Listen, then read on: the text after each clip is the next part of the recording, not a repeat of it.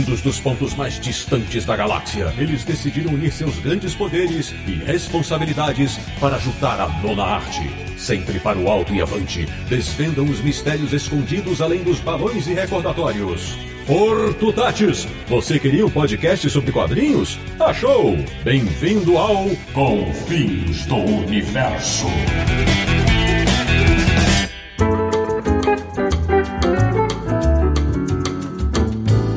Bem-vindo, bem-vindo! Está começando mais uma edição de Confins Universo, podcast que conhece bem a solidão de um quadrinho sem fim, que é o podcast do Universo HQ, o site que há 23 anos segue desvendando os quadrinhos. www.universohq.com. E o programa de hoje, como diz a nossa abertura, vai muito além dos balões e recordatórios. Eu sou o Sidney Guzman, falo de São Paulo e continuo sendo um sonhador. De Petrópolis, no Rio de Janeiro, ele que nunca teve a vida à deriva.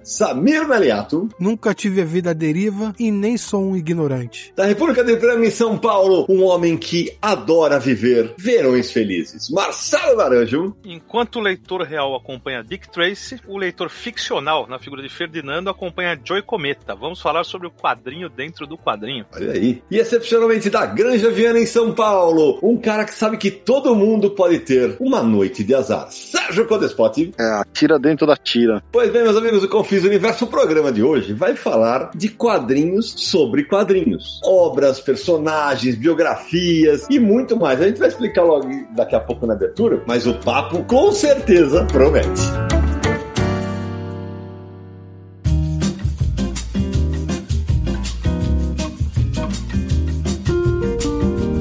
Meu querido Samir Aliato, segundo programa de 2023, mas de repente alguém que chegou aqui agora, como é que a pessoa descobre como apoiar o Confins do Universo, o Universo HQ, Samir? Mas é muito fácil, uma das coisas mais fáceis. É só você acessar catarse.me barra Universo HQ, você vai ver a nossa campanha lá, tá tudo muito bem explicadinho, vai ter também os planos listados na lateral ali com cada recompensa, então dê uma olhada, dependendo do plano, você pode ganhar mais recompensas, então veja lá qual plano você prefere, qual plano você pode nos apoiar. A partir de cinco reais, você já dá aquela força esperta pra gente. Aí vai participar de sorteios, ter nome mencionado no podcast, nome listado no site. Vai poder participar aqui das gravações também, acompanhar um bate-papo com a gente ao vivo e conhecer os bastidores do Confins. Tudo isso e muito mais nos apoiando. Então acesse lá catarse.me barra Universo HQ. É isso aí, venha ser um confinalta. E Samir, uma das recompensas, inclusive, é ter o seu nome eternizado aqui no episódio. Então vamos a alguns deles. E eternizados serão. Muito obrigado, Harrison Lee, Claudinei Vieira da Silva, Ibneias Costa da Silva, Evandro Carvalho, da HQ Encadernação Caseira, e José Carlos. Valeu mesmo, pessoal. Tamo junto nesse ano que tá começando e obrigado a todo mundo que nos apoia. E Samir, agora antes da gente entrar no bate-papo, o nosso patrocinador, a Comic Boom. A grande Comic Boom, estamos entrando aí em 2023, a Comic Boom com muitas promoções. Vai continuar com a gente nesse ano, Sidão. Comic Boom fica lá na rua Tijuco Preto, número 361, no Tatuapé, em São Paulo, pertinho do metrô Tatuapé. Você de São Paulo ou você de outras cidades que esteja visitando São Paulo, dê uma passadinha na Comic Boom facinho de chegar. Lá, todos os quadrinhos, lançamentos durante os primeiros 30 dias tem 20% de desconto. Além disso, você também pode comprar pelo site da Comic Boom comicboom.com.br. Lá tem as pré-vendas dos quadrinhos com 30% de desconto, frete grátis a partir de 249 reais, e toda compra você ganha um cashback de 15% do valor da compra para usar em compras futuras. Então veja direitinho lá como fazer isso e ter mais descontos ainda nas suas compras. Se você preferir, que é de São Paulo, pode comprar pelo site e marcar para retirar na loja. Então também é uma facilidade aí para você já deixa reservado os quadrinhos que você quer e não periga de esgotar. Muito bom. Bom, antes de a gente começar esse papo, vamos explicar para o nosso ouvinte o que, que vai acontecer. Né? É o seguinte, foi uma ideia do Naranjo, né, Nara? Conta aí. Você que sugeriu essa pauta, né? Foi. Sabe quando você está arrumando seus quadrinhos e uhum. sem querer você repara que tem quadrinhos com temáticas similares, coincidentemente colocados perto? O que, que são quadrinhos com temáticas similares? Quadrinhos que contavam em forma, obviamente, de histórias em quadrinhos, sobre fatos, fatos relacionados. Do, vamos supor, um quadrinho, determinado quadrinho contava a história de uma editora,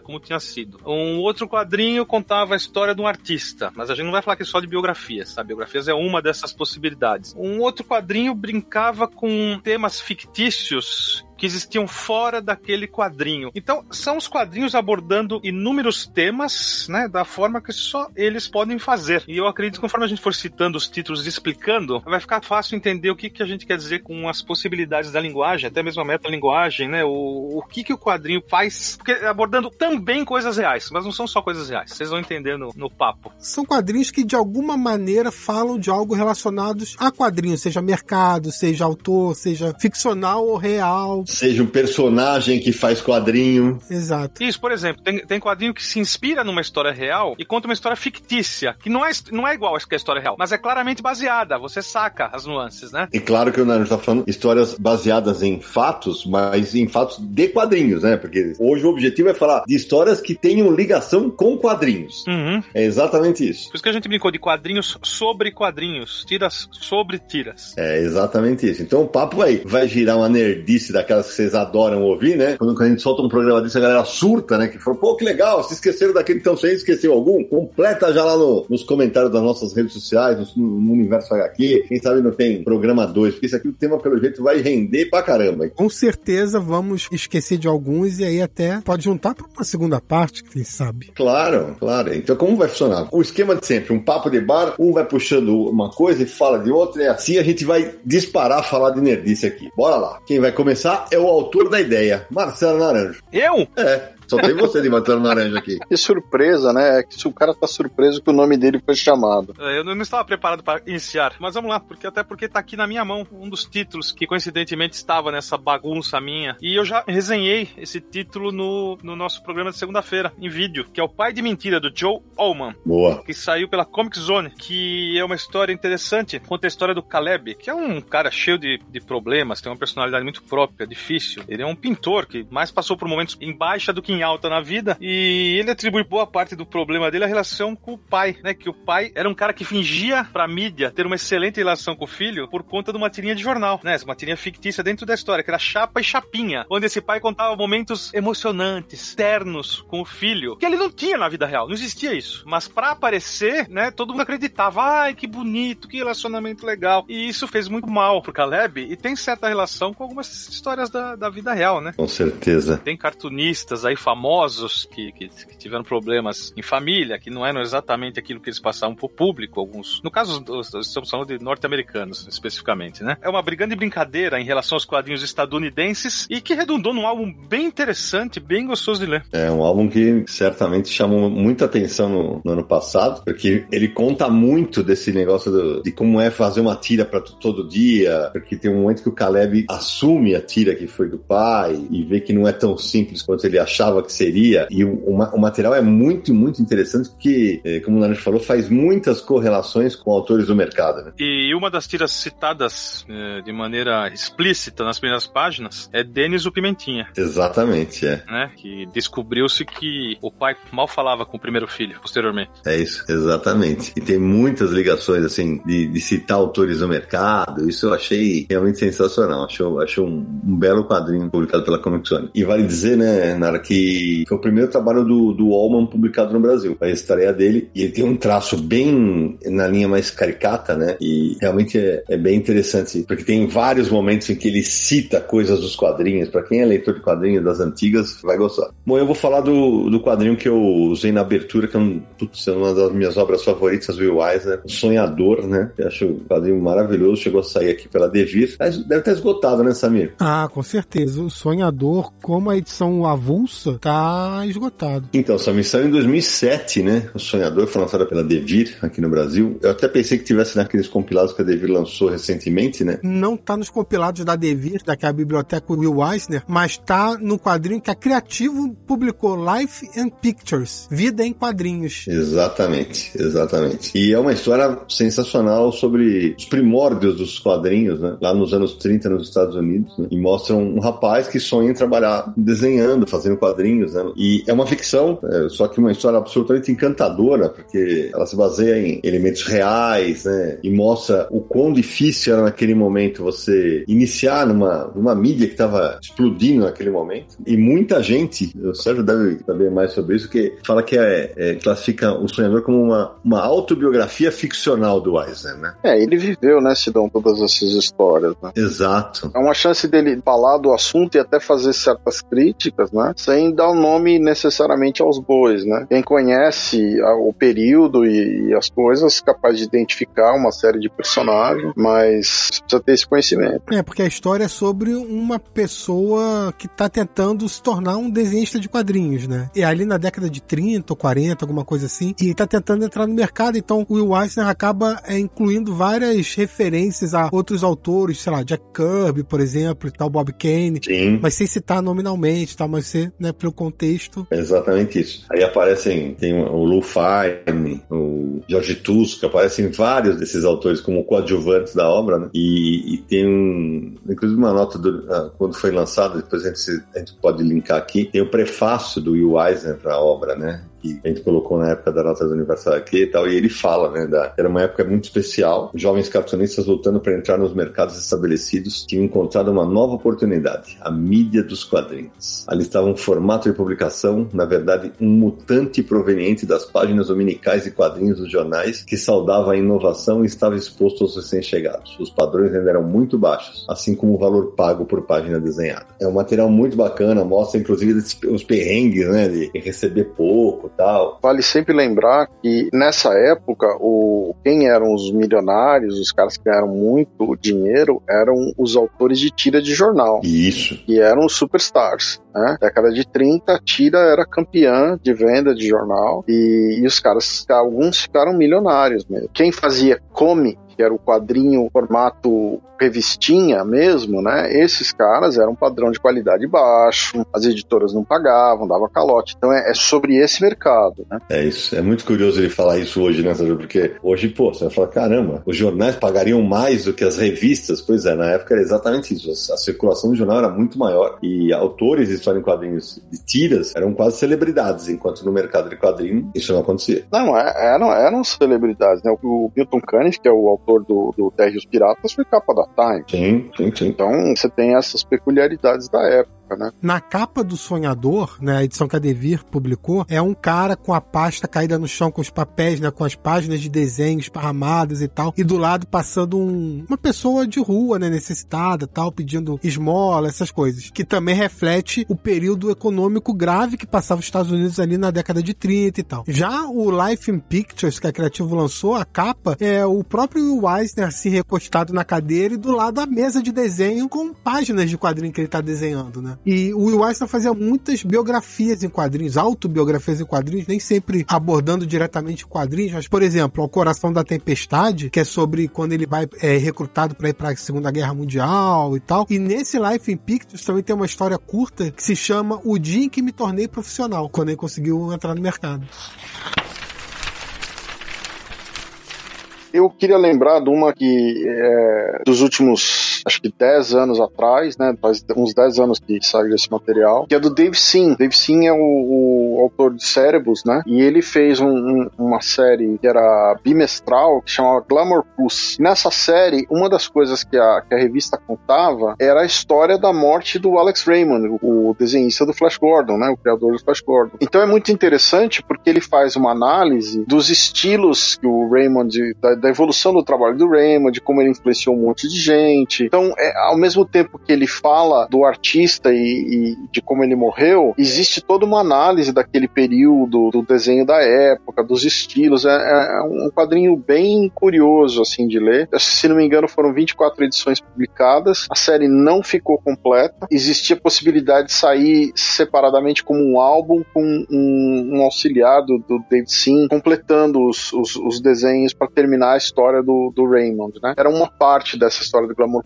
A história do Raymond, ela acontece meio que paralela ao resto da série do Glamour Pulse. Então, é um, desses quadrinhos que é bem peculiar, muito pouco conhecido mesmo nos Estados Unidos, não é uma série que teve assim um grande destaque nem nada, mas tem essa curiosidade que eu acho bem, bem bacana mesmo de reproduzir esse período, fazer uma análise, mostrar umas coisas. Sérgio, só de curiosidade, já que você mencionou o David Sim, fala rapidamente, o David Sim é um cara que faz muito trabalho autoral, ele não gosta de trabalhar para editoras e tal, né? Mas ele fez um, uma edição do Spawn, Spawn número 10, que é inédita no Brasil, e ele faz, não é um, ele não cita o mercado nem nada diretamente dentro do quadrinho, mas por analogia, ele faz uma crítica ao mercado de quadrinhos, que é sobre como as editoras são vorazes em cima das criações dos autores. Então ele coloca vários personagens presos no inferno, só com as mãos para fora, então você reconhece a mão do Batman, do Homem-Aranha, do Superman, do Hulk, do Wolverine, etc.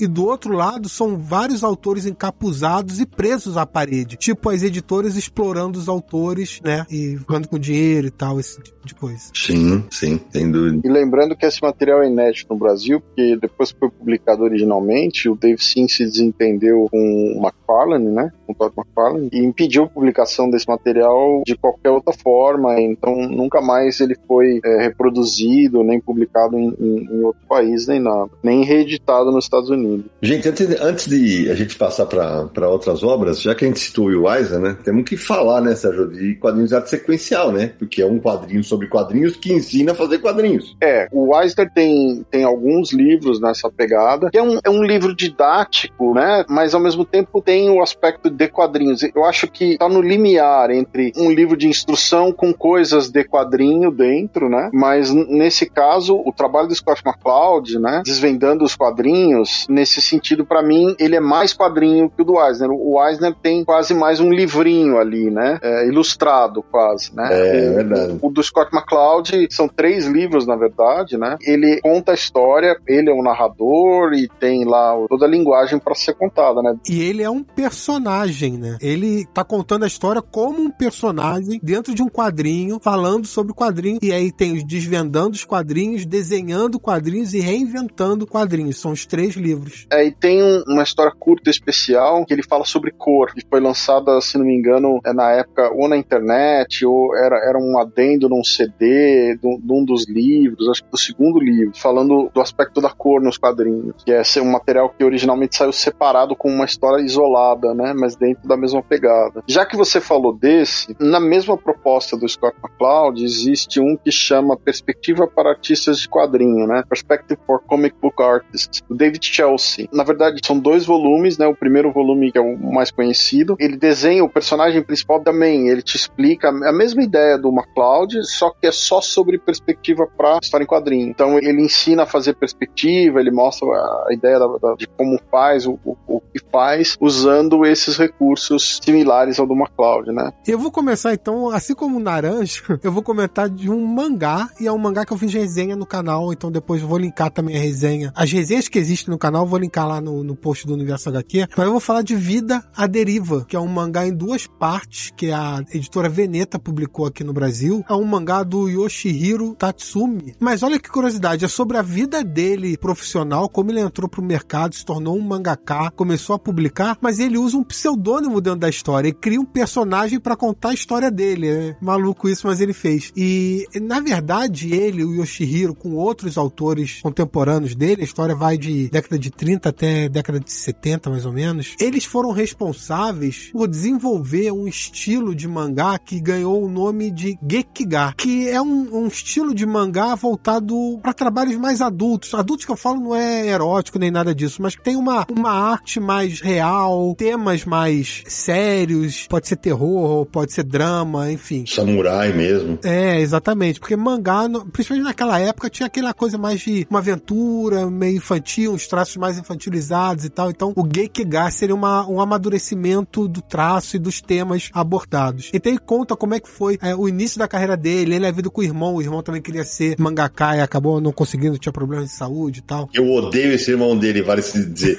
vale dizer que eu odiei esse personagem, pelo amor de Deus, cara. É, ele é bem. Até por ele sofrer, ter um problema de saúde, ele tinha muita inveja do irmão que tava conseguindo entrar no mercado. E ele não conseguia. Então mostra o personagem entrando primeiro para editoras pequenas, como é, aí mostra como é que era o mercado japonês de mangá da época. Como as editoras trabalhavam, exploravam os autores, como era feito pagamento, se trabalhava para uma editora não podia trabalhar para outra. Tudo isso é abordado até ele crescendo no, na profissão e tudo mais, e desenvolvendo esse estilo, tentando fundar o próprio estúdio, enfim. Aí conta a trajetória toda, é bem legal para conhecer um pouco, porque você acaba conhecendo através da figura desse personagem também um pouco como foi a formação do mercado, né, do japonês. E isso que é interessante ver. Exatamente. Gosto bastante desse mangá. Achei um belo lançamento da, da Veneta em, em 2021. Foi publicado em dois volumes da Veneta e a Veneta lançou, inclusive, depois.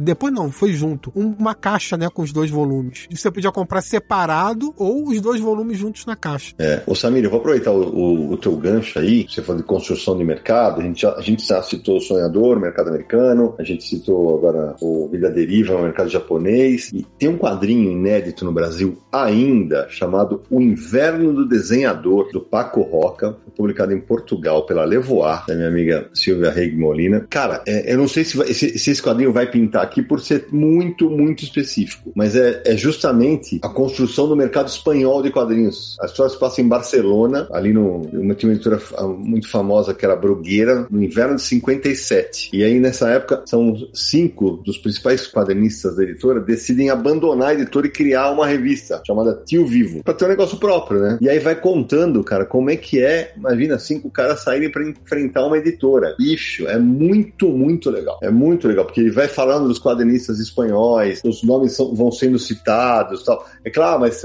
pro mercado nacional, ah, mas os quadrinistas espanhóis nessa época nem, nem eram conhecidos aqui. Mas há muitas similaridades no lance da construção do mercado, tanto com a obra do Eisner quanto com a vida deriva. Porque aquele, as dificuldades de enfrentar barões, né, que já estão estabelecidos tal. Ó, fica a dica aí para as editoras que estão ouvindo aí o Confins Universo, a gente sabe que vocês sempre ouvem, então fica a dica, vale, vale uma consulta. A Devir tem publicado as obras do Paco Roca no Brasil, e aí você falou, ah, é um assunto muito específico e tal, mas, por exemplo, a própria Devir publicou Zoom no Inverno. Opa! Que é do Shiro Taniguchi, que fala, é, também fala sobre um, um mangaka que tá começando a carreira, né, e quer, quer começar a entrar no mercado, são temas parecidos que, né, só, só por curiosidade, se tô citando, acabei puxando para outro mangá o assunto, mas o Zoom no Inverno é isso, né, é, é sobre o cara não trabalha com quadrinhos, ele, mas ele quer trabalhar, então ele decide em um determinado momento da vida parar de fazer tudo que ele faz para tentar ser um mangaka. E aí ele segue a tentar publicar primeiro de forma independente e tal, depois criar um estúdio. Tem tudo isso que o Zou no inverno acaba abordando. Isso, que também sai pela Devir, né? Também pela Devir, por isso que eu mencionei, né? É, muito bem lembrado. Aquele selo da Devir chamado Tsuru. Isso, exato. E para muita gente, Zou no Inverno é a obra mais intimista do, do Giro Taniguchi, né? Justamente por mostrar coisas do início da carreira, né? Então, eu gosto muito também. Bela lembrança, bela lembrança. É um quadrinho muito bom, recomendo a leitura também. Eu vou entrar na introdução aí do Sidão, ele falou, né, do fim de semana ruim. E essa é uma, é uma HQ da série Criminal, né, do Ed Brubaker e do Sean Phillips. Só que a curiosidade é que é a história do Jacob Curtis, né, que é um personagem que é um desenhista de quadrinho. Ele tem uma tira policial e para quem acompanhou a série desde o começo, né, essa tira ela já tinha sido mostrada em alguns momentos da série, né? E o próprio personagem, né, o Jacob Curtis, ele já tinha aparecido também em um outro momento, mas essa é a história da vida dele, né, que acaba sendo também uma história policial. Então existe essa dualidade. A vida dele é uma história policial, uma história de crime, e o trabalho que ele faz é a mesma coisa, né? Existe uma relação, uma metáfora, um, uma coisa meio meta entre as duas, né? A realidade dele e a ficção que ele escreve, né? E o fato de ser uma história em quadrinho, né? Sim. E, e é legal que o Sérgio tá. É, você viu que o, o, o, livro, esse livro que ele aparece chama-se Noite de Azar. O Sérgio já levou para uma pro final de semana. O cara já tá, tá vendo? O Sérgio é, já não, tá ampliando, eu... ampliando o final de semana ruim, tá vendo? É, eu confundi com o Bad Weekend, na verdade. a memória já foi pro saco. essa, essa é a realidade. eu gostei muito de Noite de Azar, achei um quadrinho fenomenal. E, e vale citar, eu resenhei esse material na, nas nossas resenhas de segunda-feira. E na, na primeira leitura, confesso que eu me passei e um leitor chamou a atenção que o Jacob Kurtz é uma homenagem ao Jack Kirby, né? Porque era um dos pseudônimos que ele usava. O nome do Kirby era Jacob Kurtzenberg, se não me engano. Mas eu, esse era um dos, um dos pseudônimos que ele usou durante a carreira. É, no começo, no, principalmente no comecinho da carreira dele, quando ele estava na Time, ele, ele usava isso às vezes para assinar coisas de outras editoras editoras quando ele tinha um contrato que não podia fazer trabalho para outras editoras. O Sérgio falou aí de. Ele tinha chamado de um fim de semana de azar, eu acho. O Sidney falou: não, é só uma noite. É um fim de semana ruim, um fim de semana ruim, é. Então, mas existe um fim de semana ruim, né? O quadrinho do Brubaker que o Naranja, inclusive, resenhou, que também tem tema, um tema parecido, né, Naranja? Foi por isso que eu confundi, inclusive. é. E a história do. justamente de um, de um artista que ganhou muito dinheiro na era de ouro dos quadrinhos, das tiras. O nome dele é, dele é Hal Crane. Então a gente já intui que é uma mistura de Al Foster, do Príncipe Valente, com Roy Crane, que fez Capitão César e Jim Gordon no Brasil, né? Buzz Sawyer. E, só ele é fictício, mas no entorno dele, vários personagens reais, né? Inclusive, ele é uma pessoa difícil, né? Fica claro isso. Ele é um cara mulherengo, ele é um cara ele é alcoólatra, ele briga com todo mundo, ele trata todo mundo mal, ele se acha a última bolacha do pacote. E ele já meteu um, um revólver na, na cara do Jerry Conway, editor da Marvel, ele já deu um soco no Julie Schwartz, editor da DC. Tudo isso é contado no, no quadrinho, enquanto a gente vai conhecendo esse personagem e um ex-assistente que tá acompanhando ele numa, num festival, numa Comic Con, que ele nunca tinha ido. E o ex-assistente é o personagem Jacob Kurtz do Noite de Azar. Isso, isso. Eles misturam tudo, né? O bacana desse, do, dos quadrinhos do Brubaker e do Sean Phillips é que você não precisa ter conhecimento prévio. Não influencia em nada no seu entendimento da história. Só que o problema é que ele tá, ele tá ao longo das páginas, a gente descobre que ele tá caçando alguém que teria roubado artes originais dele e ele quer de volta essas artes de qualquer jeito. Ele tá disposto a tudo para conseguir isso. Então a gente entra no submundo dos picaretas que roubam arte, que fazem leilões de arte escondidos, etc. É um quadrinho todo recheado. Até o Will Eisner faz uma ponta em determinado momento da história, dentre vários outros que participaram desse movimento aí, dessa, desse trabalho no, nas tiras e nos quadrinhos dos Estados Unidos, né? Que isso cria, assim, uma história instigante para quem tem essa noção do que foi aquilo lá e para quem gosta de crime, uma história também é, que vale a pena acompanhar. Pessoal, deixa eu só corrigir uma, uma falha minha aqui. O, o pseudônimo que o Kirby usava era Jack Curtis, C-U-R-T-I-S-S. E o personagem do Noite de Azar é Jacob Kurtz, K-U-R-T-Z. Claro que a sonoridade é a mesma e a, ideia era justamente fazer homenagem, mas só para deixar aqui o registro. É curioso como o Brubaker usa essas coisas nos trabalhos dele. Né? A gente falou de duas obras aqui que ele aborda a profissão de quadrinista, o mercado de quadrinhos, mas ele já fez Fade Out, que é ambientado na antiga Hollywood. Ele já fez Pulp, que é sobre um escritor de histórias pulp, né, da antigamente. Então ele gosta de, de abordar esses temas nos trabalhos. Já que a gente falou desse negócio de desenhista de tira e tal, acho que uma curiosidade é a tira que chama Fearless Fosdick, né? Porque é uma tira que é uma sátira do Dick Tracy e foi criada por um autor que é um dos rivais, né? O agora o Naranja vai me ajudar que me fugiram todos os nomes. Não, então, Sérgio, ainda bem que você puxou esse assunto, porque eu até vou contar a história depois de um quadrinho que eu tenho aqui que é bem divertido, que junta todos esses personagens. O Al Cap é quem criou o Leo Abner, que é o Ferdinando. E o Ferdinando lia no quadrinho dele as tiras do Fearless Forzik, que era Joey Cometa no Brasil, que era um personagem baseado no detetive Dick Tracy. Dick Tracy, que era a criação do Chester Gold. Quer dizer, é, é pura paródia, né? Muito interessante. É, e curiosamente essa tira do Fearless Forzik chegou a ser um grande sucesso também, o que é muito estranho, né? No caso específico dessa paródia, né? O Chester Gold chegou a elogiar o El Cap, falando que ele era um cartunista que fazia assessoria de imprensa de graça pro outro colega de profissão.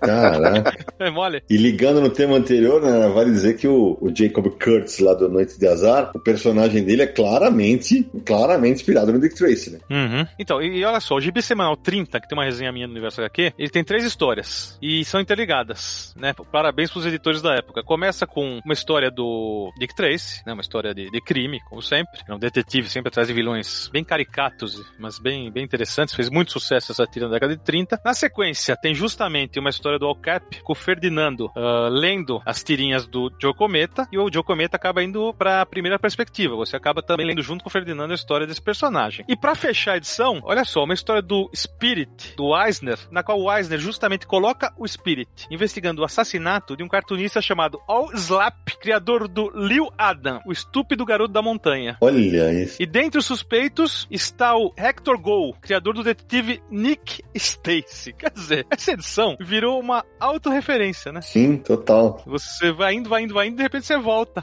tudo, né? Então, muito, muito bacana essas coisas da era de ouro dos quadrinhos. É, um Al Cap que eh, era um, um autor bastante famoso na época, tinha um prestígio enorme, mas que era um sujeito que depois se revelou um grande assediador e tinha uma série de, de polêmicas aí a respeito disso, né, de assédio sexual e tal. Eu lembrei de um quadrinho que saiu no Brasil não tem muito tempo, tem pouco tempo, pela Comic Zone, que é o Paul em Casa. Mas antes de falar de Paul em Casa, só para mencionar que esse personagem, Paul, é o alter ego do autor, do quadrinista canadense Michel Rabalhati. O primeiro quadrinho dele que saiu no Brasil também foi pela Comic Zone, que é a Canção de Roland, que aí é sobre o caso que o, o Roland, o sogro dele, sofre de câncer e tal, então a história é mais centrada nisso. Mas em Paul em Casa, realmente é mais focada é, na vida do Paul e como o Paul passa por um período de crise criativa. E aí ele tenta trabalhar, não tá conseguindo fazer os quadrinhos direito, aí sai entrevistado por causa dos trabalhos antigos, ou vai num evento, não sei o que, mas ele não tá conseguindo produzir novas obras, né? Então mostra como é que tá sendo a vida dele, várias situações que ele passa, e no meio desse branco criativo que ele tá tendo ali, ele se divorciou, então tem várias coisas acontecendo, a filha já tá uma adolescente, né? Tem a situação dele com a filha. Então, ele tá meio que numa crise de meia-idade ali, né? Já que você falou do autor em crise, né? Vamos lembrar do Angeli em crise. Boa, boa, boa, boa. É um, período de tiras do Angeli que ele lidava com essa questão da dificuldade do autor de produzir tiras diárias. Né? Exatamente. Gerou quadrinhos excelentes, né? Foi uma ótima lembrança, Sérgio. Uma ótima lembrança. Vai dizer que o Angeli em crise nasceu numa fase que o... ele tá tão estafado de fazer as tiras a Rebordosa, o Woodstock, o Walter Ego e tal, que ele focou nessa no Angeli em crise para mostrar como é que era o dia a dia dele, né? Era um negócio tão carregado para ele, né? E esse material especialmente teve uma uma mostra chamada Ocupação Angeli, que várias das coisas do Angeli em crise apareceram ali. Foi muito legal. Esse material seria muito interessante ver reunido de alguma maneira, né? Talvez uma antologia, alguma coisa do tipo. É. Eu não sei exatamente quantas tiras tem,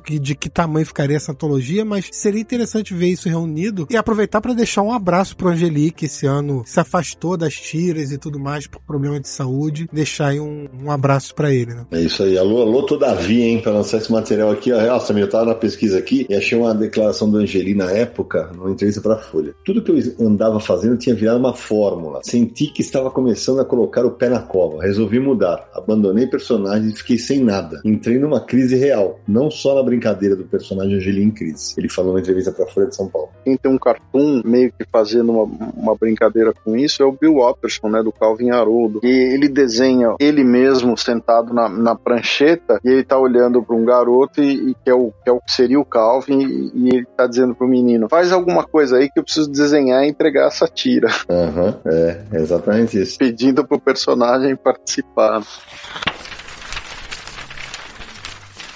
Vamos voltar um pouquinho para os mangás, que tem, tem coisa para falar ainda. Por exemplo, uma série da JBC, já concluída, publicada há alguns anos, que é Bakuman. É uma série fechada, e o interessante dessa série é que ela fala um pouquinho sobre. É, ela mostra tecnicamente como funciona fazer um mangá no Japão, né? A relação com, com o editor, esse tipo de coisa, sob a perspectiva de alguns garotos. Uh, um deles é um excelente desenhista, mas ele tem preguiça. Ele fica desenhando no caderno a menina da sala pela qual ele é apaixonado. O outro vê e fala assim: eu, eu, meu sonho é roteirizar mangá. Se você não desenhar o meu mangá, eu vou contar tudo pra ela. E eles vão descobrir que o sonho dela é ser dubladora. Então, que tal ela dublar o mangá de sucesso que eles vão criar quando virar um, um desenho animado, né? Então, tudo isso aí vai criando o enredo para contar como funciona trabalhar, produzir mangá no, no Japão. Ô, Nari, quando você falou, cara, eu, eu tô assustado, velho. Bakuman terminou, já vai fazer 10 anos. Foi publicado de agosto de 2011 a abril de 2013. É, em 20 volumes. Eu falei, imagina, foi ontem esse negócio. 10 anos, cara. Já faz 10 anos. A JBC já chegou a comentar algumas vezes que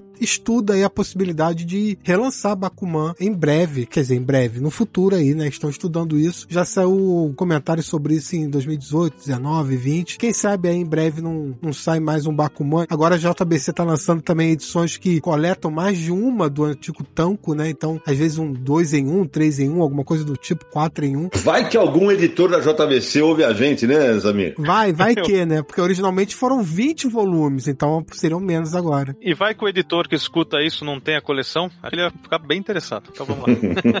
Com vontade, vontade, e a gente pode ter vontade, todo mundo tem vontade. É isso aí. Bom, já que vocês falaram de, de mangá, eu vou falar de um que eu estive envolvido dessa vez, sabe? Eu tava na Conrad, quando em 2002, no final de 2002, foi publicado Mangaka, Lições de Akira Toriyama, em que o criador de, de Dragon Ball e de Dr. Slump, né, dava dicas, né? Dava dicas para quem quisesse entrar nesse mercado de mangá, fazer desenhista tal. O livro foi publicado originalmente na, na Shonen Jump, né? Aquela tradicional revista japonesa. E aqui foi compilado no formato, no formato que era do, dos nossos mangás. E tinha desde o processo de, de criação do personagem, aí falava do material de desenho, que era como você apresentar original pra editora, e sempre com aquela pegada do aquele humor maluco, né? Do Toriyama, né? Então é um material que tá esgotado no Brasil. Né? Quem sabe também não, não volta pra cá, né? Quem sabe? Ah, então, já que a gente tá falando de mangá, eu vou falar de outro mangá. Só tô falando de mangá hoje. Eita! o Osamu Tezuka fez o Faculdade de Mangá, que aqui no Brasil saiu pela editora New Pop. E o Faculdade de Mangá é um projeto interessante porque, assim, depois da Segunda Guerra Mundial ali, né, o Japão, bom, ficou devastado e tal. E teve um interesse de artistas se tornarem mangaka. Inclusive, é nesse período também que começa aquela outra obra que eu falei, Vida Deriva, daquele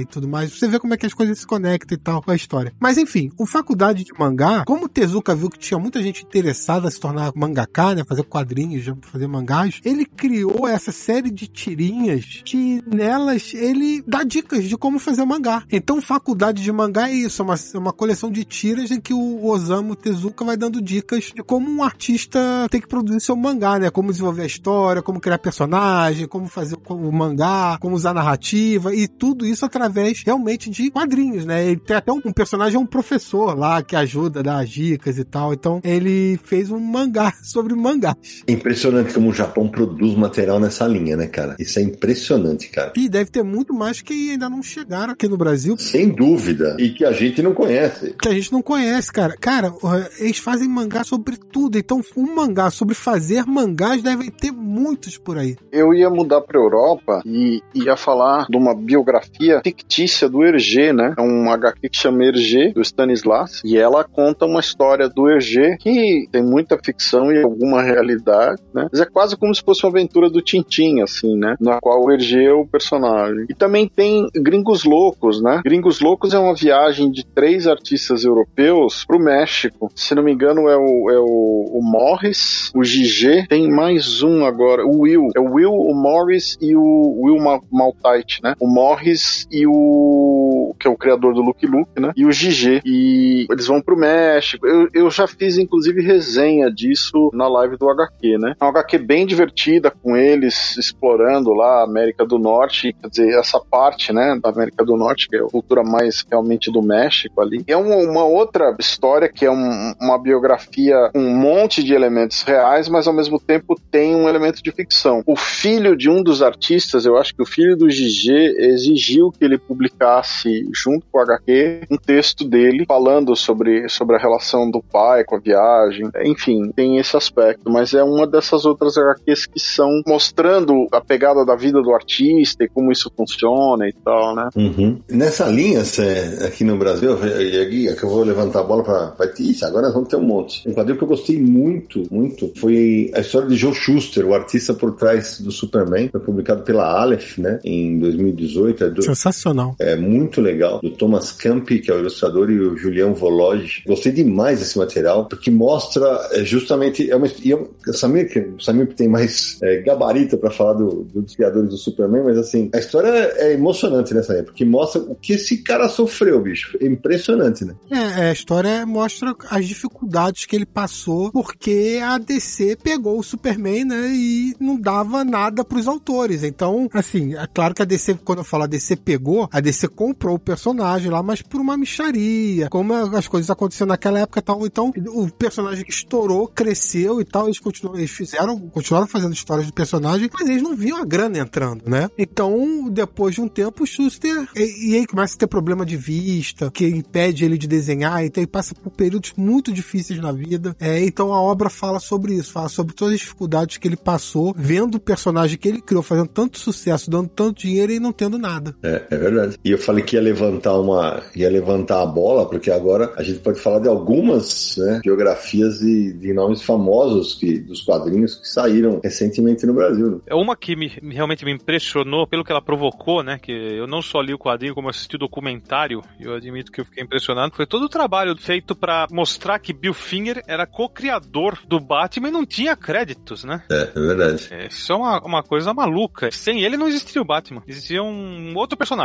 O, podia até ser morcego, mas muito diferente desse que a gente conhece hoje. É verdade. E teve um quadrinho que é o Bill Finger, a história secreta do Cavaleiro das Trevas, uma HQ brasileira, publicado em 2019 pela Script, com o roteiro do Diego Morro e do Douglas Freitas e artes do Sandro Zambi. Foi o primeiro quadrinho da editora Script. É verdade. E é curioso, né, Samir? Porque teve, nessa HQ tem vários personagens, para quem conhece o mercado de quadrinhos, né? Como tem aquele do, do final de semana ruim, que o Nano já citou aqui do Brubaker, que a gente vai notando vários rostos famosos ali, circundando a história, que vão aparecer, vai aparecer o Bob Kane, claro, vai aparecer o Will Eisner, vai aparecer o Jerry Siegel. É um material muito, muito interessante. Foi lançado no Brasil. E o documentário eu nunca, nunca assisti, Nara. Eu acho legal o título desse quadrinho, A História Secreta do Cavaleiro das Trevas, porque durante muito tempo, e muito tempo mesmo, Bob Kane era o único acreditado como criador do Batman. E isso, para vocês terem uma ideia, o Bill Finger só foi oficialmente considerado co-criador do Batman há o que? Há uns 5, 6 anos atrás. Acho que foi no aniversário de 75 anos do Batman. Então, assim, foi, é muito recente isso, essa mudança. Antes disso era só o Bob Kane. O Bob Kane levava os créditos de tudo. E se não fosse o Bill Finger, o Batman seria uma coisa completamente diferente do que a gente conhece hoje. Exatamente. Tudo isso foi graças ao Mark Tyler Nobleman, que escreveu a biografia Bill the Boy Wonder, The Secret Co-Creator of Batman, que foi o que, a partir da pesquisa dele, deu start para junto com a família e conversar com a DC, né, com o pessoal também do, dos filmes, né, para aceitarem que ele tinha sido parceiro do Bob Kane na criação do personagem. Mais uma dúvida: esse Bill, The Boy Wonder, é quadrinho ou é livro? É livro, é livro. Mas é o que deu origem ao, ao quadrinho que saiu aqui, né? Sem ele não existiria. E só complementando a informação, o documentário que, o, que o falou, que eu nunca vi, fiquei muito curioso, chama-se Batman and Bill, em direção de Don Argot e Tina M. Joyce.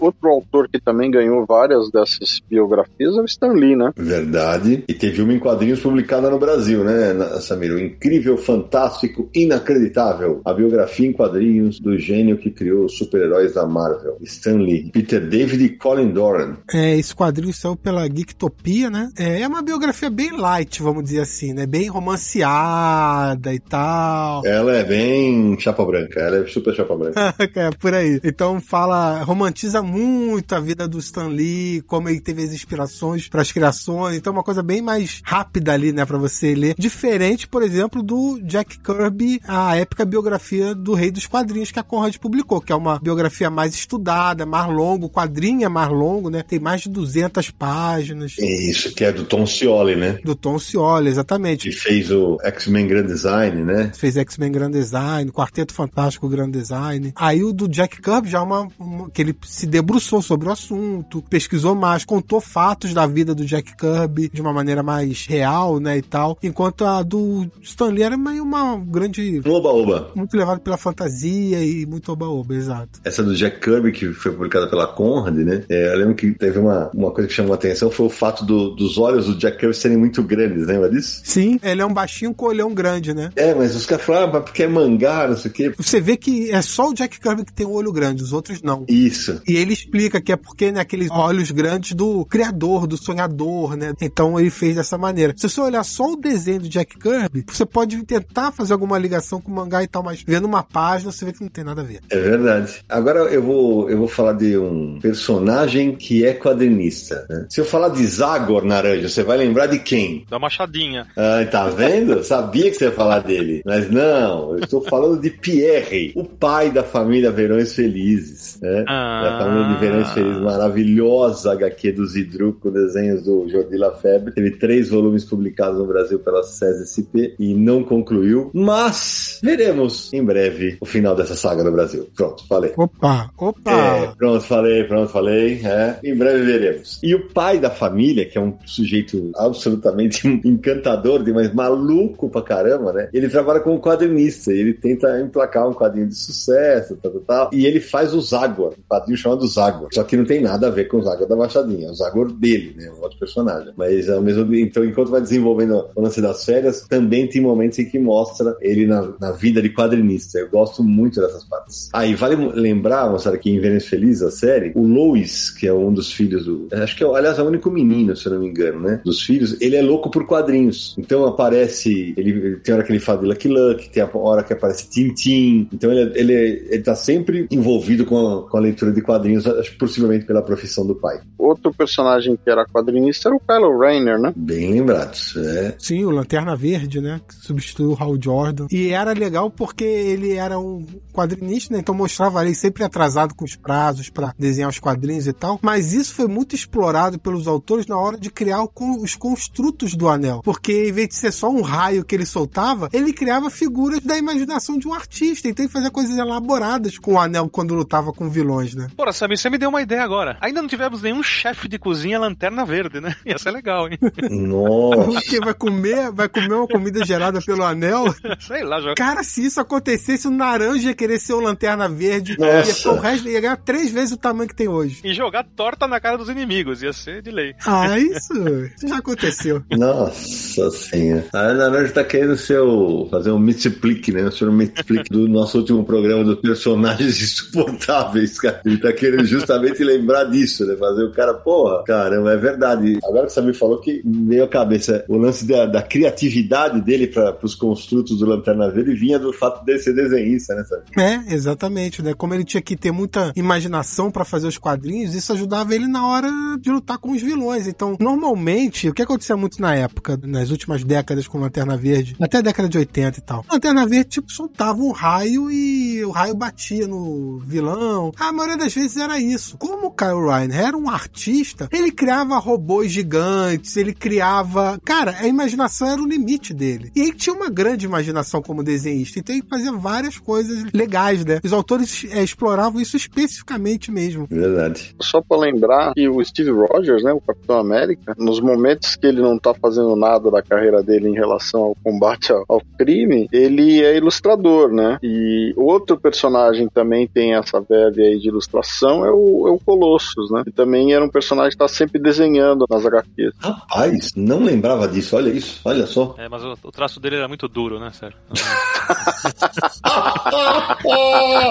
Melhor piada do Naranja agora, hein? Seria quase metálico, né? Pelo é. amor de Deus, né? vou te contar. Ô, Naranja, falando de mangá aqui, esquecemos de um aqui, cara. Vou levantar a bola pra você aqui. Rokusai. Opa, esse é bacana para quem, como eu, ou como muitos outros, tem interesse na origem das coisas. De onde está o comecinho de tudo. E ele estava lá no comecinho do mangá, né? Esse artista. É, ele vai ser uma das inspirações dos mangás, né? Sim, ele era um cara, fez muito sucesso na época, ele teve seus altos e baixos, né? E justo na hora de se apresentar pro Shogun, né? Ele fez um trabalho mais ou menos. Que... É, ele era um ilustrador a princípio, vale dizer, né? Aham. Uhum. Então é uma história realmente muito rica, né? E que tem tudo a ver com a história em si, né? Então é um quadrinho bacana. Apesar dele em si não ser um mangaka. Né? É isso, o nome dele era Katsushika Hokusai, era um dos artistas mais influentes. A famosa imagem da onda, né? É dele, né? E quem faz o mangá, esse sim, um mestre dos mangás, é o, é o Shotaro Shinomori. Foi publicado aqui pela Pipoca e Nankin e fez bastante barulho quando saiu. É, a onda se chama Grande Onda de Kanagawa. Exatamente, isso aí, que ele fez aos 70 anos. Quando eu falei que ele não era de mangá, ele, pra vocês terem ideia, ele viveu de 1760 a 1849, o, o Hokusai. Então ele era, era um pintor, ele era um gravurista, na verdade. Isso, a Grande Onda é de 1831, por exemplo. É, mas por que eu puxei aqui? Porque ele vai influenciar muitos autores de mangás. Muitos autores de mangás.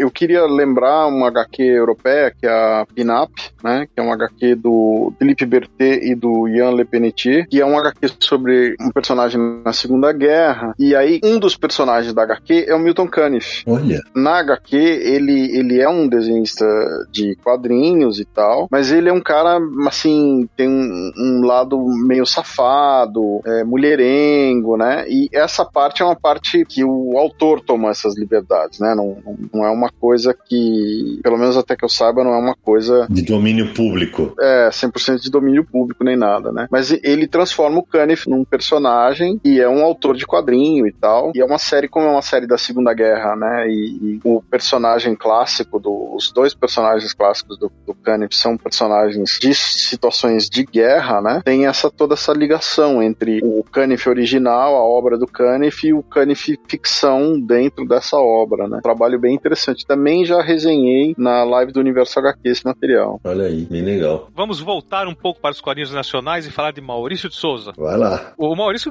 desde sempre, ele brinca com a linguagem, né? Eu lembro lá dos primeiros, as primeiras tirinhas dele nos primeiros anos, tinha uma com dois quadros em branco e no terceiro o Cebolinha aparece num canto falando alguma coisa do tipo, o roteirista está sem ideias. Então ele já, ele já se baseava ali. Não, tem uma ótima, tem uma ótima que o Cebolinha falou pro pai dele assim, pai, como é que eu nasci? Aí o seu Cebola levanta, atravessa os quadros e mostra o Maurício na prancheta. é, é, isso. E tem alguns títulos mais recentes que mostram isso, como o Maurício Biografia em Quadrinhos. Sim. Né? Um que tá, tô em mãos aqui, ó. Essa é uma ideia muito bacana. Maurício 80 é uma história em quadrinhos que tenta passar pro leitor um pouco da inspiração que o Maurício teve na criação dos personagens. Desde criança, ele, ele fala sobre inspiração. É o roteiro do Flávio Teixeira de Jesus. É bacana essa HQ, porque mostra as primeiras tirinhas, né, do Maurício, mas mostra, vai, vai bem além. Então, ele vai pra pré-história, ele interage com dinossauros, e ali tem o Piteco, e ele vai pro futuro e vai pro espaço. Entre diversas aventuras tem o astronauta. Então, é toda uma brincadeira de imaginação e criatividade, buscando passar um pouco do que o Maurício teve ali na hora de criar os personagens. É, esse material é, é bem interessante, é numa linha muito mais ficcional, né? Mas quando o Maurício fez 80 anos, em 2015, putz, já faz tudo isso, cara. Sério. Rapaz do céu. Daqui a pouco vai ter que ter um Maurício 90. Malandro. Eu lancei o Memórias do Maurício, que eram. Eu convidei autores para quadrinizar histórias da vida dele, claro, mas aí são histórias biográficas e tal, mas tem várias histórias já de quando ele faz quadrinho. É, como, por exemplo, ele em eventos, ele recebendo a visita de um cara que queria saber quem criou o Cascão, porque o Cascão era ele. Tem vários autores, material publicado aqui pela Panini, né? E tem vários momentos, inclusive, numa história muito legal da Adriana Mello, que é o dia que ele não conseguia ter inspiração, ele não tinha inspiração para fazer histórias e sai, e aí a Adri desenha de uma maneira sensacional. É, então tem muito ali do quadrinho do Maurício sendo publicado e contado para os leitores. Boa lembrança, Naranjo, boa lembrança. Já que o Naranjo lembrou desse encontro de criação e criatura, é, a gente pode citar só rapidinho, que já falamos muito disso, o Evangelho do Coyote, né? Uhum. Onde o, o, Grant Morrison, que é o, o, autor, encontra o Homem Animal, que é o personagem. Isso, é. Porque eu, eu acho diferente disso, não é só quebrar a parede, né? Eu acho que aí é ele, é ele quebrando a parede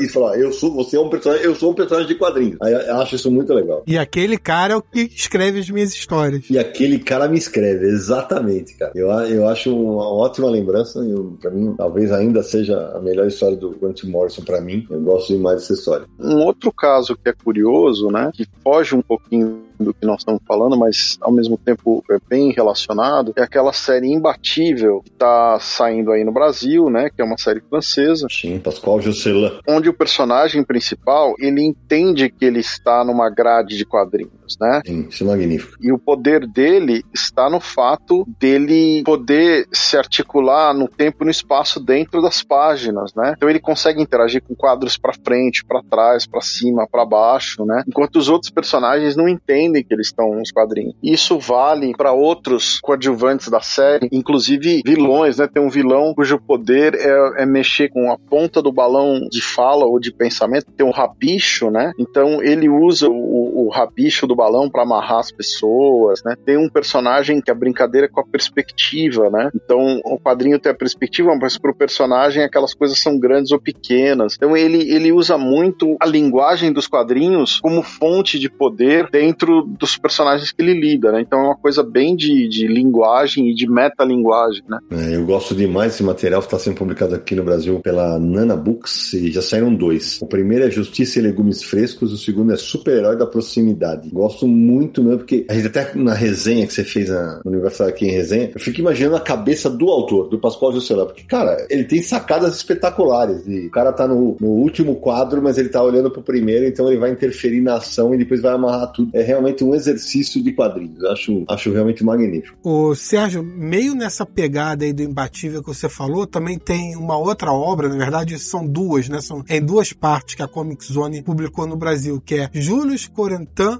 Aquefax, Prisioneiro dos Sonhos, A Origem e O Processo, que é do Marc-Antoine Mathieu. E nesses dois quadrinhos ele mostra lá esse Julius, esse personagem, que diversas coisas estranhas começam a acontecer e ele vai percebendo e vai descobrindo que ele, na verdade, está dentro de um quadrinho. Isso, e ele é funcionário do Ministério do Humor. Exato. E a maneira como ele descobre que ele está dentro do quadrinho é porque ele começa a perceber ele e vai encontrando outros personagens também que as características narrativas do quadrinho vão dando essas dicas. Então ele acaba descobrindo isso, né? É verdade. É, é um exercício, um exercício de criatividade absurdo e também de criatividade gráfica, porque a gente não mostrou, a gente resenhou os dois seguidamente, eu e o Naranjo na, na, no aqui em resenha, e a gente tomou cuidado de não mostrar algumas páginas, porque é um spoiler gráfico que exigiu um corte na máquina da gráfica para ser feito aqui no Brasil. Olha, esse material é muito fora da caixa, cara. É muito fora da caixa. Foi publicado em 2022 pela Comic Zone. Vale demais a pena conhecer. Aproveitando esse trabalho, essa obra da, publicada pela Comic Zone, tem outra obra que faz referência a ela, que é Os Ignorantes, Relato de Duas Iniciações, do Etienne Davodot, publicado pela WMF Martins Fontes, na qual o quadrinista se propôs a uma experiência, um amigo dele, que é apaixonado por vinhos. Então, um ensinou a profissão ao outro, né? O, o cara não é só apaixonado por vinhos, né? Ele fabrica, né? Ele é produtor de, de vinho. E nessa troca de experiências, justamente esses almos que a gente tá mencionando da Comic Zone, o cara não gosta. Mas por que ele não gosta? Porque ele não tá acostumado com a experiência de leitura. Então não impacta ele que nem outros que são razoáveis para iniciantes impactam. Então é interessante se observar como o conhecimento da linguagem, por vezes, faz diferença, né? E é muito louco, né? Porque esse material saiu aqui no Brasil em abril de 2014. Oito anos depois, a gente foi ter o Marc-Antoine Mathieu publicado aqui. Então agora que a gente liga as coisas, né? Não, e tanto que eu falei desse álbum na nossa última resenha ao vivo, né? Exatamente. Eu levantei essas curiosidades. Foi muito mais prazerosa essa segunda leitura por muita coisa citada ali eu ter conhecido ao longo do tempo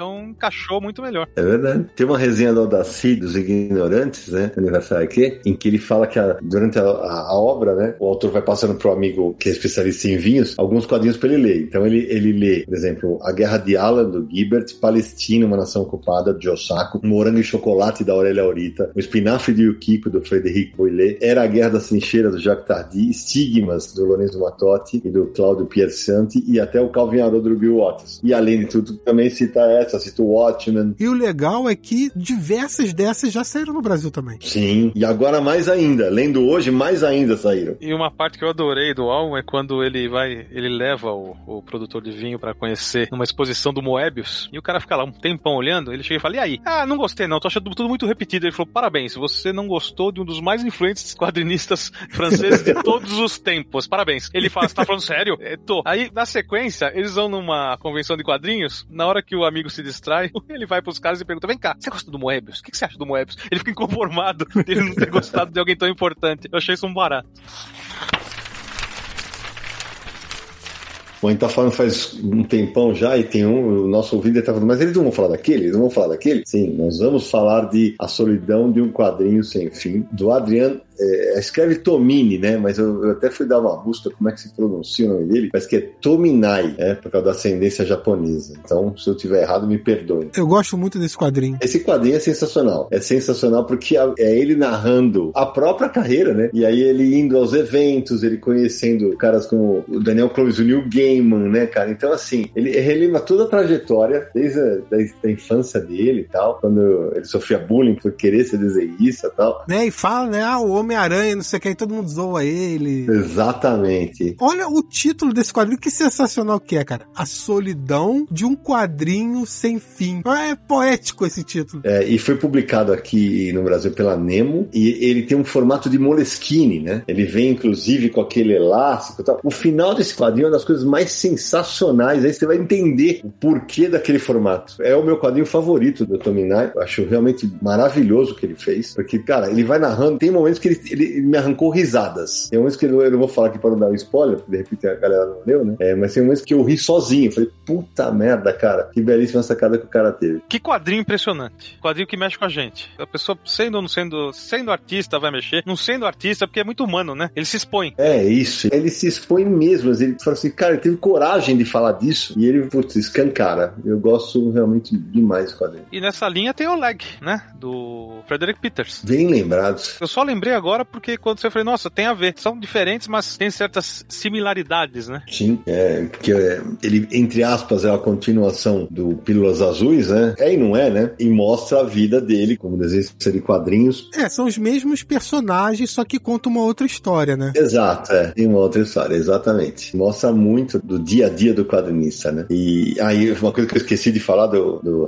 em Quadrinhos Sem Fim, sabe? Que eu falei, o formato é Moleskine, e eu, aquilo que eu falei, ah, que no final tudo se explica graficamente, porque todas as páginas têm aqueles, são quadriculadas, tem aquela pautinha, então você vai, vai ser, o fundo é sempre quadra, aqueles quadradinhos. Aí no final você vai entender isso. Um outro quadrinho que merece também ser mencionado é uma publicação independente do Stuart Immonen, que se chama 50 Razões para Não Desenhar Sketch em Convenção, né? 50 Reasons Not to Draw Sketch in Convention. Eu não conhecia esse material, cara. É, eu, eu comprei quando ele fez uma convenção na Bélgica e é um material onde ele, ele é meio biográfico, né? Onde ele mostra, são 50 pequenas uh, historietinhas, né? Cada, cada página é, um, é um, uma razão, digamos assim. As coisas que acontecem na convenção, né? A, a, as pessoas querem o desenho, mas não querem pagar. O artista chega lá e alguém roubou a, a namorada do outro artista roubou a cadeira dele. Enfim, uma infinidade de problemas que o artista tem na mesa, né? Ali no Artist Alley, que a gente chama, né? Para fazer o, os desenhos, né? Porque não, não, normalmente nos Estados Unidos esses sketches você faz a fila, você paga, né? E o cara vai passar o dia fazendo lá sketch e tal. O pessoal vende no eBay, e briga, e reclama, enfim. Não, e tem tudo a ver com o livro do Tominai aí, que, porque ele conta das convenções, tem tudo a ver. Cara, olha, material interessante. Fiquei interessado nesse material. Podia, atenção, editoras. Olha aí, material bem interessante. É do Imon, né? Stuart Imon. Baita quadrinista. Eu quero voltar pro Japão para falar de um quadrinho que a gente que amou, eu acho um bom quadrinho, mas não acho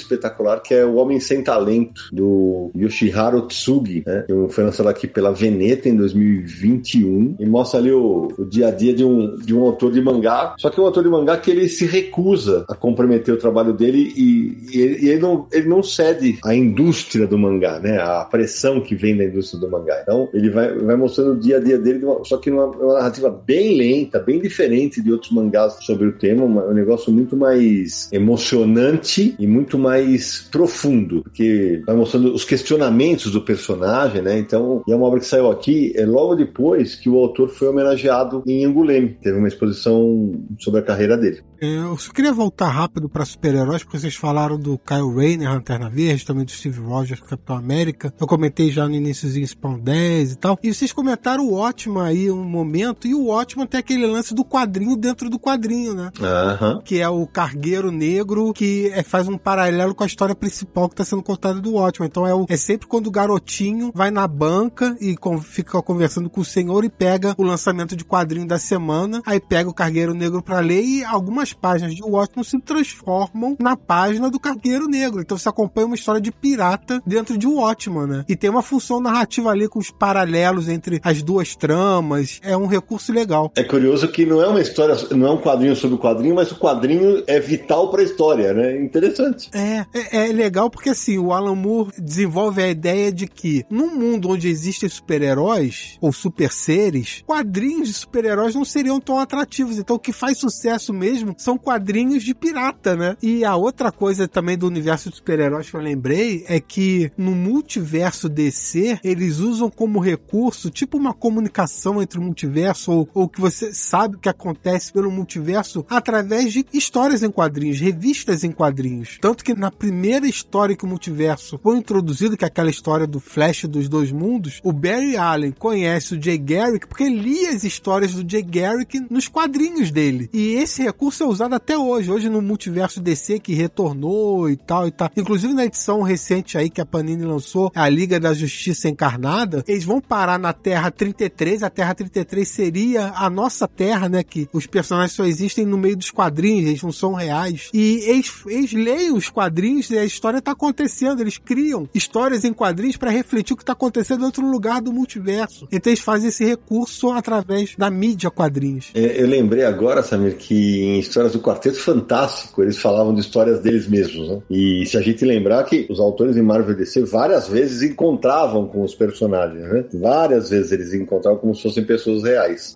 Ah, sim. Autores, editores, eles sempre se desenham e, e aparecem, às vezes interage com o personagem. Quem fez isso, que eu li recentemente, por isso que eu acabei de lembrar, o Osamu Tezuka em Buda, em determinado quadro, em determinada página, ele aparece. A, a narrativa tem, tem séculos a história, na real, né? E ele aparece num canto, caracterizado como ele mesmo, aquela boina, falando assim: não liguem para isso, isso foi coisa do autor, o autor tá ficando louco, sabe? Alguma coisa mais ou menos assim. Não é bem isso, mas é essa ideia, sabe? Você dá risada, falando que barato, né? Ele, ele brinca com a linguagem, mostrando ele mesmo ali, tirando o sarro de uma situação ali que ele criou, que foi invenção dele, dentro da história. Ah, Nara, eu lembrei que o Tezuka também aparece no Vida Deriva que eu mencionei logo no início do programa, só para deixar de curiosidade. Verdade, nossa, e é, e é sensacional. É sensacional quando ele aparece. É maravilhoso. Aliás, no She-Hulk do Burnie tem uma, uma HQ em particular, que a She-Hulk tá sempre quebrando a quarta parede, né? E tem uma edição que ela fala, Burnie, agora você foi longe demais, e não sei o que, e ela invade a casa do roteirista. Em uma não, em várias. Mas tem uma que ela tem um encontro com o Burnie desenhando na prancheta e tal. E esse, esse tipo de brincadeira foi usada na série também, né? Tem, mas tem uma história específica dessa mulher Hulk do Burnie. Primeiro que durante a série toda ela fica falando, ah, Burnie, me desenha assim. Ah, Burnie, não faz isso, não sei o que. Eu vou falar com não sei quem e tal.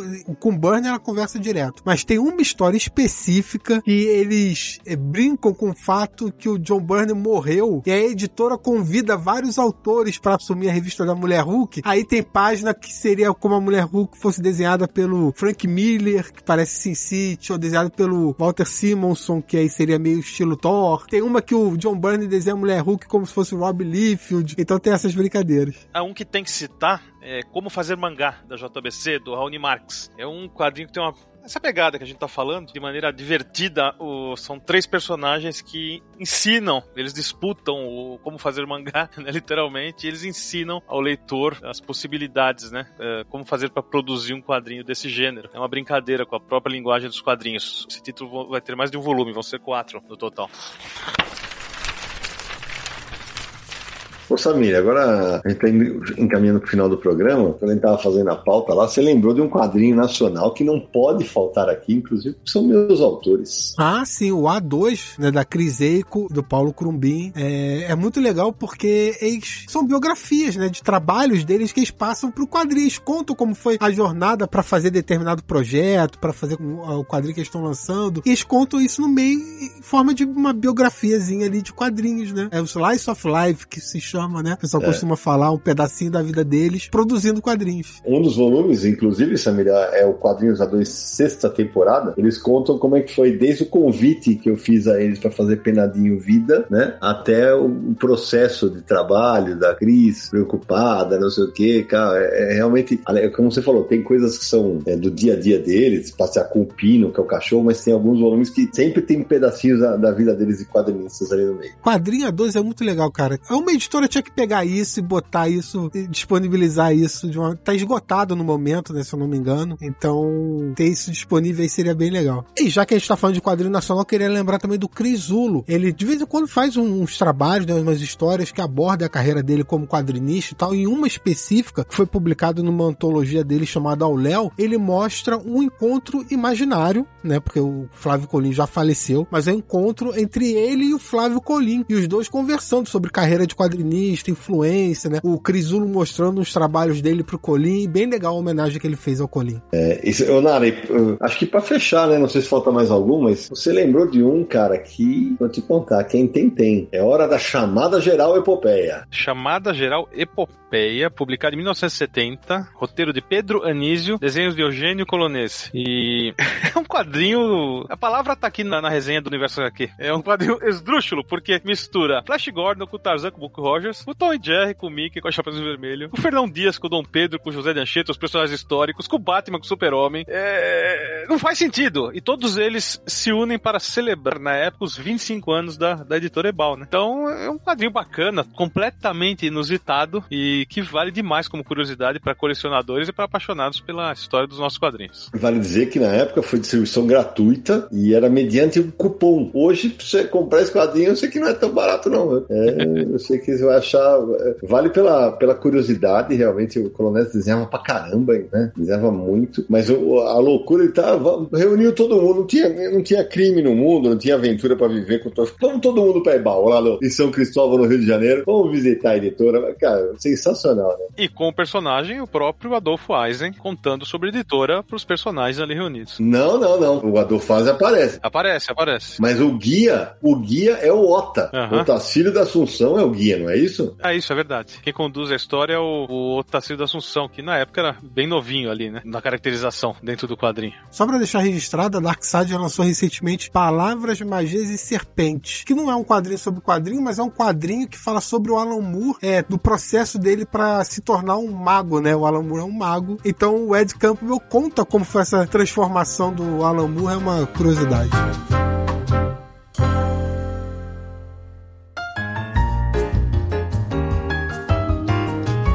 Bom, acho que o papo rendeu, hein, moçada? Rendeu aberto. Papo muito gostoso, papo muito esclarecedor sobre quadrinhos, sobre quadrinhos. Certamente alguma coisa faltou, mas quem sabe não tem uma continuação para esse episódio. Agora, meu querido Samino Aliato, encerrando o segundo Confis Universo de 2023, quem quiser nos encontrar nessa vasta internet cheia de quadrinhos sobre quadrinhos, quais são os caminhos? Olha, rimou. O que o universo HQ não para de falar é sobre quadrinhos. É, O universo HQ já é quadrinho dentro do quadrinho, é HQ que fala de HQ. Então, ó, 170 episódios. Pra falar a verdade, esse é episódio 171. olha aí. São muitos episódios do Confins do Universo falando de quadrinhos. Ah, tinha que ser o que o Naranjo sugeriu, né? Um tremendo 71. Olha lá. Pois é. Então acesse o nosso site podcast.universohq.com e nesse endereço você vai cair direto na categoria podcast com todos os episódios do Confins do Universo. Faça sua maratona, divirta-se. Muito episódio legal. Ah, lembrar também aqui que no início desse ano estamos fazendo a pesquisa lá no site para saber qual foi o episódio preferido dos ouvintes de 2022. Então acesse lá no site também para votar na pesquisa, porque a gente quer saber qual foi o episódio preferido de 2022 dos nossos ouvintes, né? Então acesse lá, deixe seu voto também pra gente ter é, esse feedback de vocês, vai ser divertido saber, porque foram muitos episódios bons. E também estamos no iTunes, no Spotify, no Deezer. Acesse lá essas plataformas, siga a gente nelas também para receber novos episódios. São milhares de ouvintes em todas elas seguindo o Confins do Universo. Mande mensagem pra gente, um e-mail para podcast@universohq.com. Você pode deixar comentário, pergunta, deixar crítica, sugestão também de episódios. Vários episódios foram sugestões de ouvintes ou mande um áudio pra gente DDD 11 94583 5989. Visite o Universo HQ para ver outras coisas de quadrinho, universohq.com e nos siga nas redes sociais. Você nos encontra no Facebook, no Twitter e no Instagram é só buscar por Universo HQ. Além disso, nosso canal no YouTube, né? youtube.com barra Universo HQ, facinho de achar. Nos siga lá também no canal do Universo HQ. E relembrando o nosso Catarse, catarse.me barra Universo HQ. Dá uma olhada com carinho lá e nos dê essa força, nos apoie e seja um confinalta. É isso aí.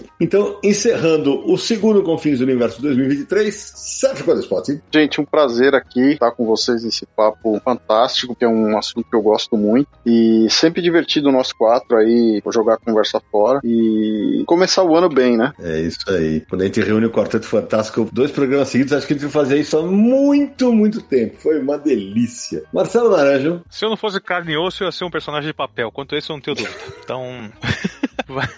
então vai. Agradeço os ouvintes aí. Programa bem, bem divertido, bem, bem curioso esse, esse assunto. Bem e saboroso também. E parabéns pela ideia da falta, Nara. Samir Aliato. O ano só começando, estamos só aquecendo, vem muito confins por aí, pessoal. Obrigado a todo mundo aí que nos apoia, que nos dá essa força. E se a gente esqueceu de algum quadrinho, com certeza a gente esqueceu. Não de algum, de vários. Deixe lá nos comentários do Universo HQ também lá no post. A gente quer reunir mais quadrinhos que falam de quadrinhos, falam de autores de quadrinhos, de mercado de quadrinhos, para todo mundo poder ler. É isso aí. Eu termino agradecendo a todo mundo que nos apoia e segue conosco em mais um ano de Confis Universo, aos meus queridos Sérgio, Naranjo e Samir, e torcendo para que os quadrinhos sigam sendo essa mídia tão fantástica, capaz de gerar tantas obras bacanas sobre si mesmo. E a gente se encontra no próximo episódio de Confins do Universo!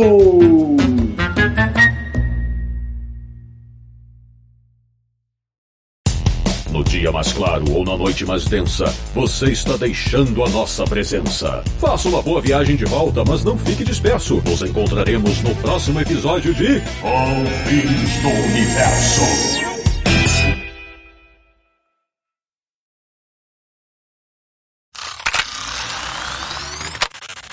Os Ignorantes. Relato de duas iniciações. Do Etienne Devodô. Davodô. Do Etienne Davodô. Publicado pela WMA Martins Fontes. WMF. Publicado, Porra! publicado pela, pela publica, publica... Calma. Acho que foi os primeiros extras de hoje.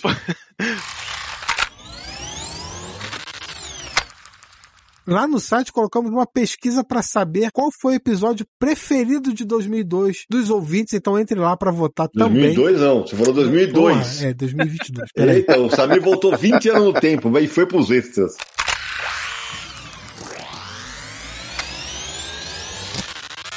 Quadrinho. A palavra tá aqui na, na resenha do universo aqui, que eu localizei aqui. Esdrúxulo. Esdrúxulo, que esdrúxulo. Esdrúxulo. Esdrúxulo. Esdrúxulo. De onde você tirou esdrúxulo? É, essa, essa eu nunca tinha ouvido falar. Ele pegou um táxi da vida e botou o X como se fosse táxi. É, é a geração X-Men, velho. Não é possível. É eu, eu acho que eu fui pros extras, mas é, faz muito tempo que eu não uso essa palavra.